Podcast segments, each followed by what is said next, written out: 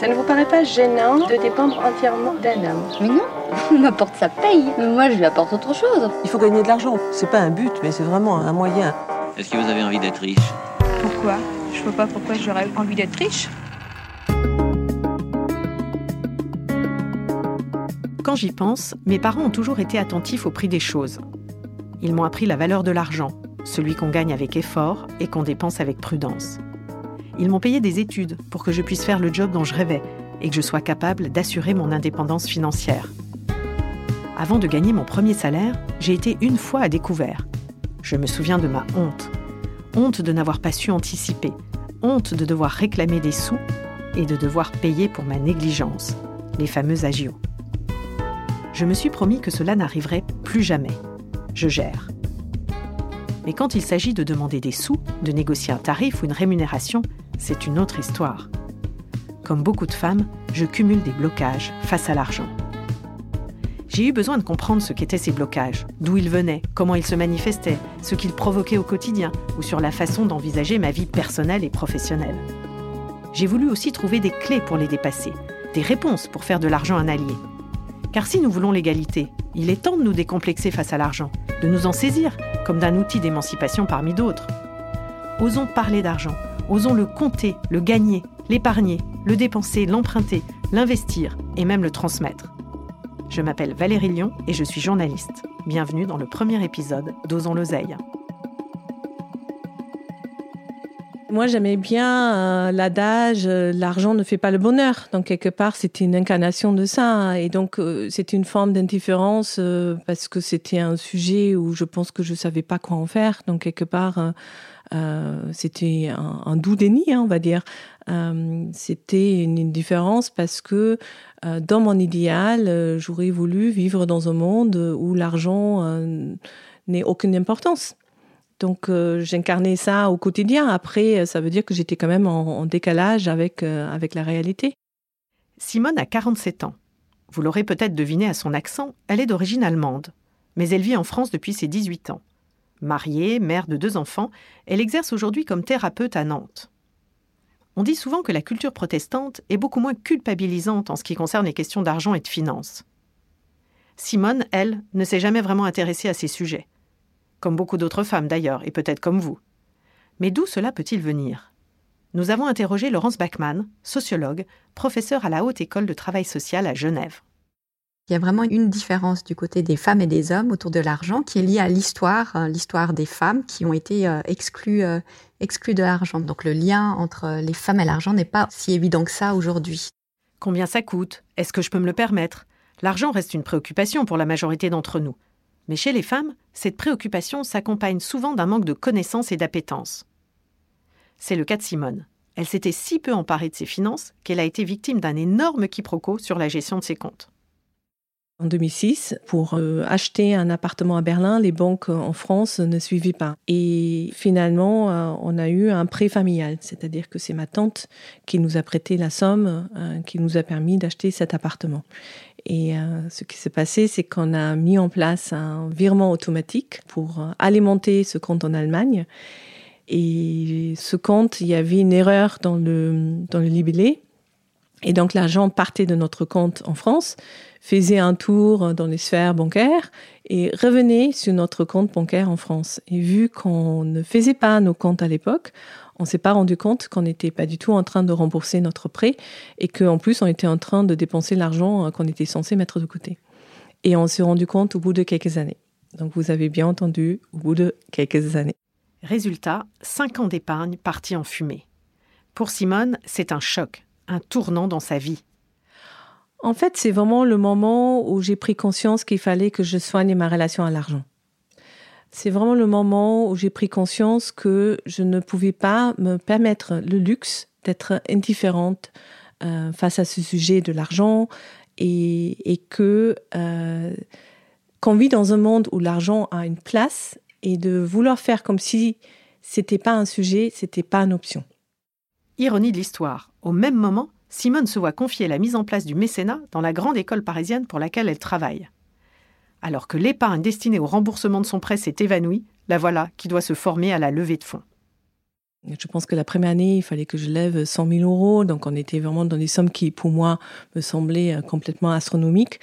Et donc, du coup, euh, je pense que c'était une époque très importante pour changer mon rapport à l'argent et de comprendre que l'argent n'est jamais une fin en soi.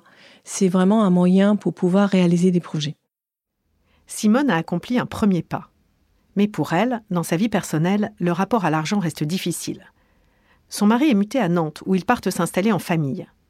Elle a quitté son travail, se retrouve au chômage, et c'est donc elle qui s'occupe de chercher une maison et de négocier l'emprunt avec la banque. Et c'était vraiment un peu la patate chaude qu'on se passait entre mon, mari et moi. Euh, personne ne voulait euh, parler au conseiller bancaire, personne ne voulait euh, aborder ce sujet et, négocier le crédit.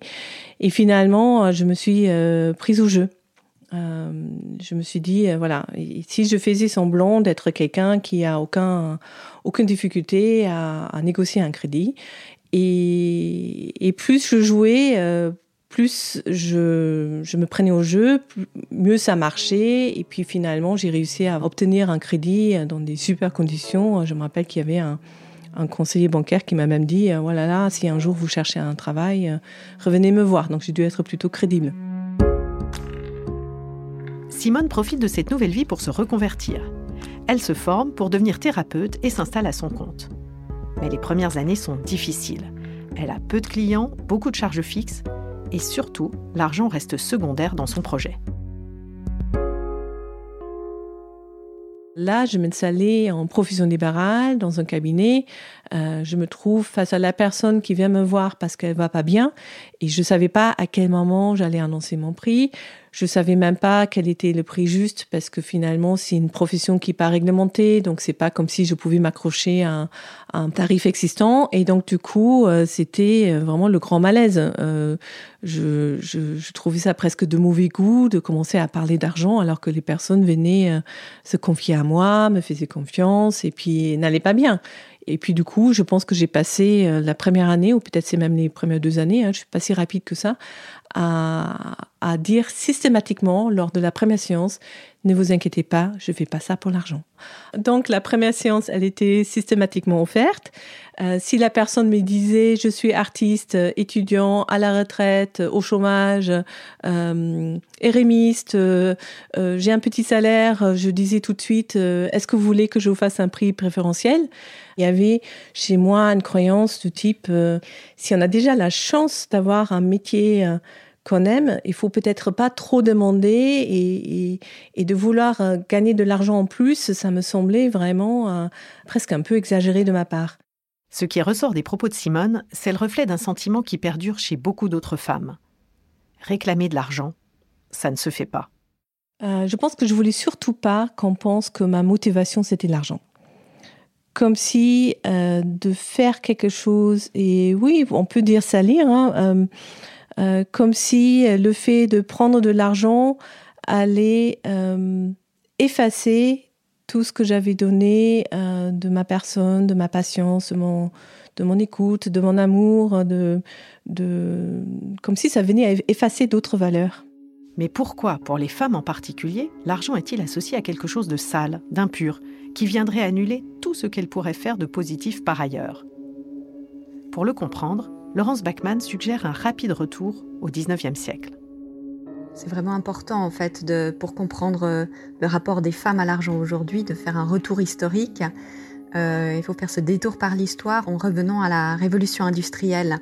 Si les femmes ont toujours travaillé, elles ont aussi toujours été exclues de l'argent.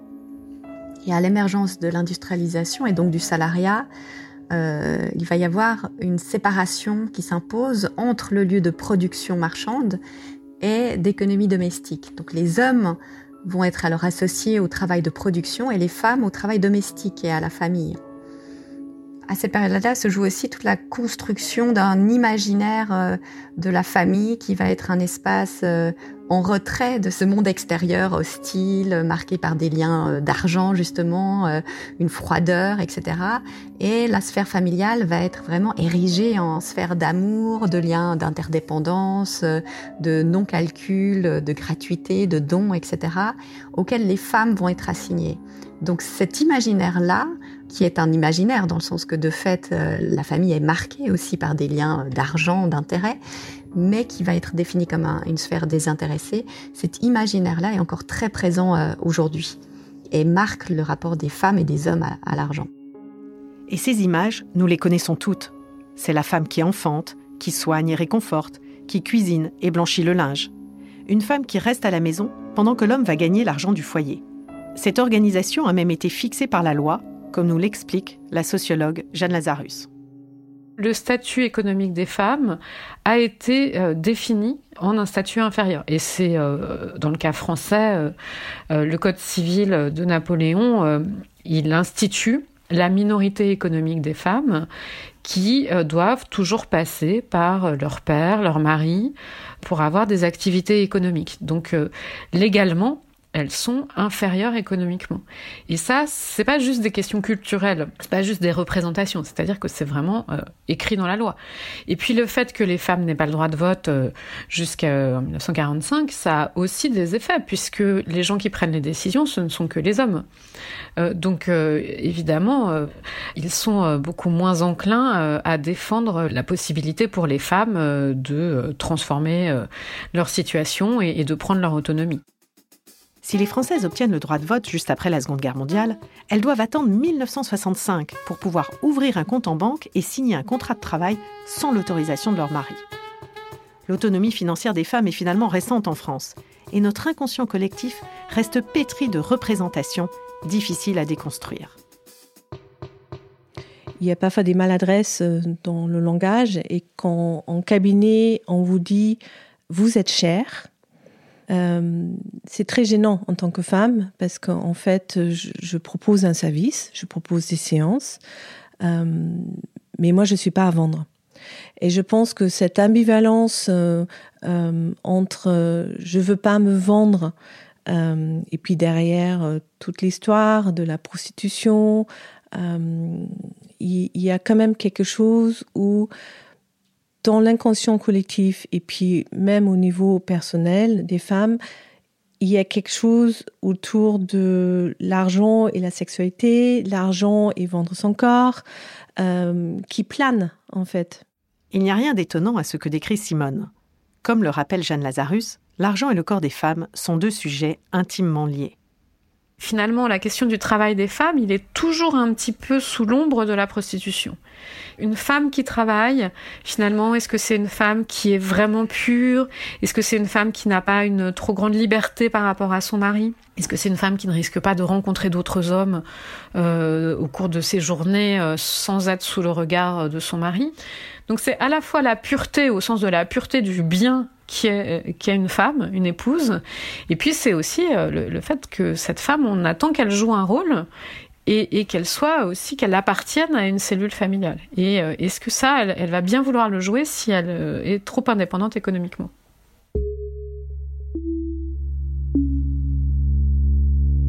Quand les femmes commencent à sortir du foyer pour travailler au XIXe siècle, leur présence dans la sphère publique inquiète. Ne vont-elles pas prendre l'emploi des hommes? Vont-elles continuer à remplir les missions que la société leur a assignées? Faire des enfants, tenir la maison? Pour préserver leur position, les hommes s'organisent, comme nous l'explique Laurence Bachmann.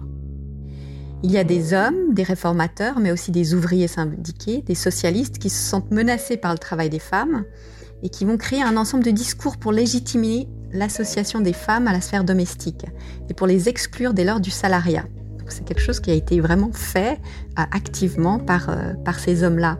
On va ainsi parler de salaire familial pour parler de celui des hommes et de salaire d'appoint, c'est-à-dire un salaire secondaire de moindre importance, dépendant d'un salaire familial masculin, pour parler du salaire des femmes. C'est là aussi qu'on va légitimer cette idée de statut secondaire des femmes et de leur argent.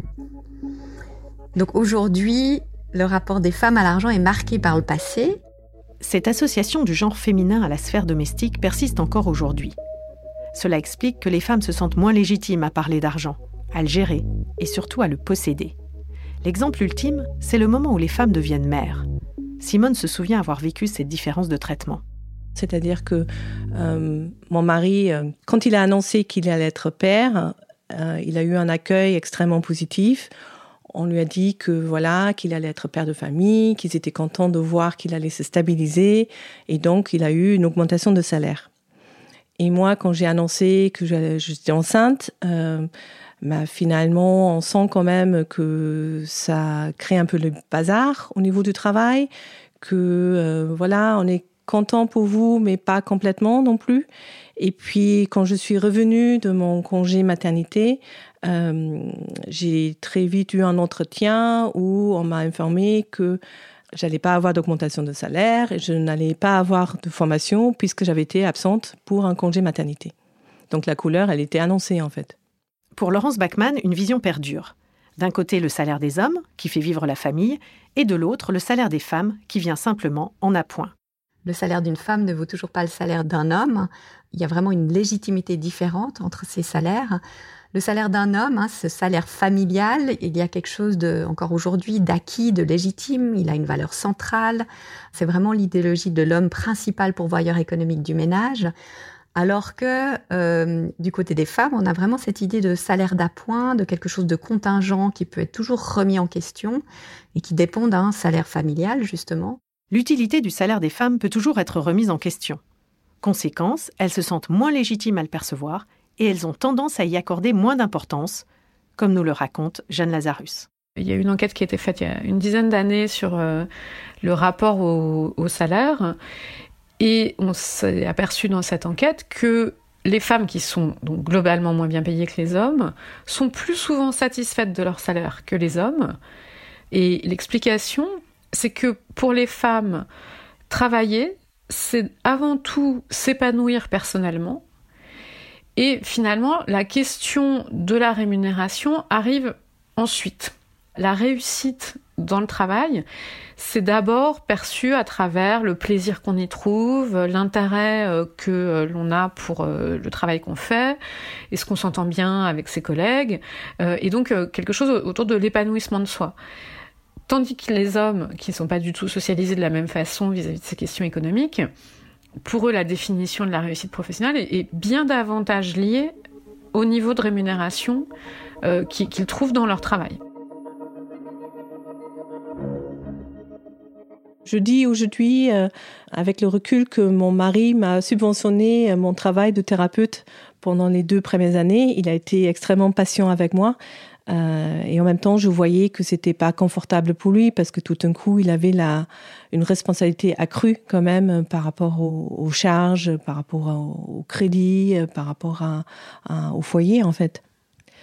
Je me suis dit que ça pouvait pas continuer comme ça quand je commençais à sérieusement envisager de chercher un deuxième travail, un travail alimentaire pour pouvoir euh, avoir des revenus euh, plus importants tout en continuant la thérapie, c'est-à-dire d'avoir vraiment cette dichotomie entre, d'une part, un métier passion que je faisais vraiment avec beaucoup de cœur, et d'autre part, de me dire, hein, je vais gagner l'argent ailleurs.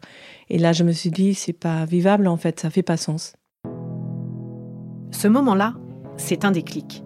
Simone s'inscrit à une formation qui propose de décomplexer son rapport à l'argent. Cela va bousculer toutes ses croyances et l'aider à prendre conscience des mécanismes qui l'ont jusque-là entravé elle décide de donner une vraie place à l'argent dans sa vie. C'est à partir de ce moment-là où j'ai changé énormément de choses euh, dans ma façon de travailler, euh, dans ma propre pratique de tarification, dans la place que je voulais bien accorder à l'argent dans ma vie dans mon rapport à l'argent aujourd'hui, je peux faire mes comptes, je peux aussi remplir la déclaration d'impôt, je peux aller rencontrer euh, ma conseillère bancaire euh, sans être mal à l'aise, je peux poser des questions. Si je comprends pas, je peux reposer des questions et je peux m'intéresser euh, en prenant ce sujet à bras le corps. Donc quelque part, ça me donne une liberté parce que je, comprends en fait, je comprends le mécanisme. Je suis à l'aise quand je demande d'être réglé en séance. Je, voilà, je suis de plus en plus à l'aise et ça, c'est quand même confortable. J'ai compris que l'argent était un outil et donc c'était un moyen qu'on peut mettre au service de ses valeurs et de ses projets. Et à partir du moment où l'argent n'était plus une fin en soi, mais que c'était quelque chose déjà qui circule, c'est-à-dire que si j'ai plus d'argent, je peux acheter des produits ou des services qui correspondent à mon éthique, qui sont plus bio, qui sont faits localement, qui sont faits de manière artisanale. En tout cas, je voyais que ça me donnait aussi un pouvoir quelque part euh, de mieux incarner mes valeurs. Je pense que les femmes, elles ont besoin d'être autonomes financièrement pour pouvoir récupérer leur liberté et vraiment euh, devenir pleinement actrices de leur vie. C'est-à-dire que à partir du moment où on a des ressources, on peut faire des choix. L'enjeu, nous dit Jeanne Lazarus, à travers cette question de la maîtrise de l'argent, c'est de pouvoir exister en tant que personne. Alors, si je le dis avec des mots un peu pompeux euh, de, la théorie féministe, c'est la question de, la subjectivité. C'est-à-dire le fait d'être pleinement un sujet agissant et donc de ne pas avoir à passer par un intermédiaire euh, masculin, que ce soit euh, un père, un mari, un patron, et d'être toujours seconde d'une certaine façon. Donc c'est important au sens où posséder son argent, c'est se posséder, c'est s'autoriser à avoir ses propres désirs.